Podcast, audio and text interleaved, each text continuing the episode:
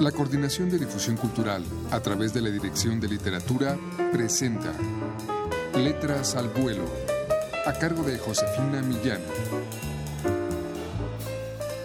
Hace 60 días que inició mi actual sordera. Primero fue el lado derecho, después se sumó lento pero constante el izquierdo. Fue como si un zumbido intenso se me hubiera instalado de golpe en el oído derecho después como si ese zumbido creciera y se fuera trasladando paulatinamente al otro extremo.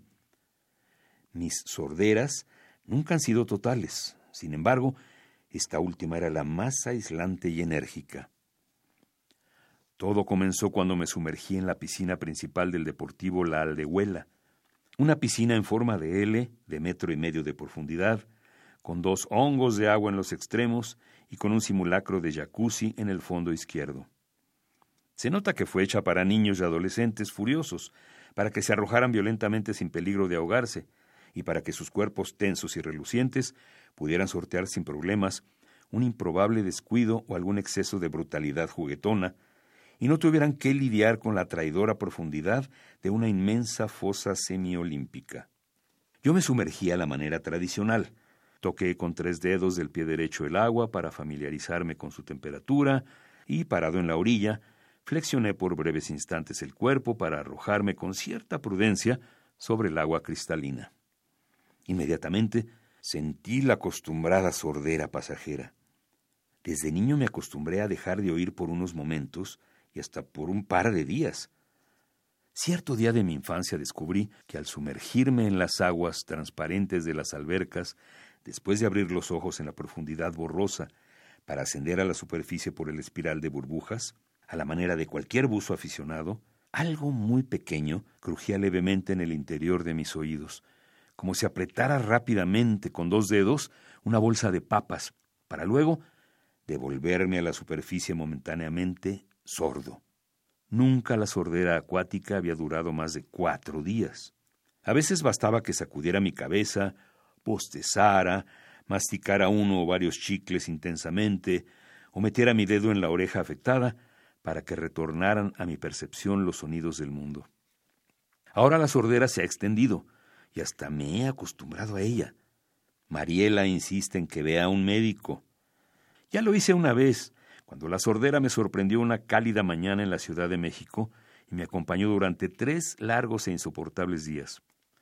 Visité a un médico muy amable, que me hizo un lavado de oídos y que extrajo de su interior una cantidad notable de cerumen. Sin embargo, ahora he aplazado la visita al médico.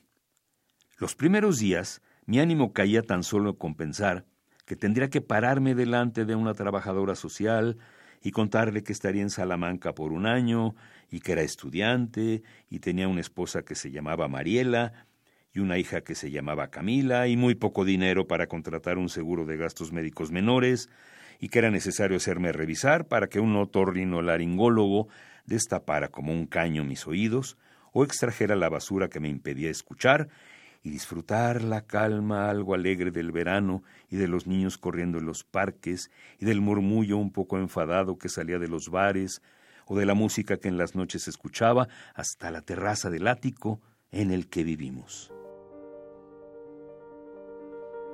La fiesta del sordo se titula El cuento de Gustavo Ogarrio, del que les ofrecimos un fragmento y forma parte de su libro Nunca seremos poetas. Las narraciones que componen este volumen son ficciones que se entrelazan con relatos autobiográficos y también con historias que de boca en boca se niegan a ser borradas.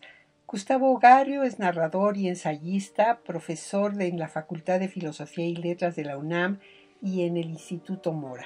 Ha sido galardonado con el Premio Edmundo Valadez de Cuento Latinoamericano, el Premio Nacional de Cuento Fantástico y de Ciencia Ficción y el Premio Letras Muertas del concurso de cuentos sobre la muerte por la UNAM. Adquieran ustedes este libro Nunca seremos poetas de Gustavo Garrio en todas las librerías universitarias o llamando al 5622 6202. Muchas gracias por su atención.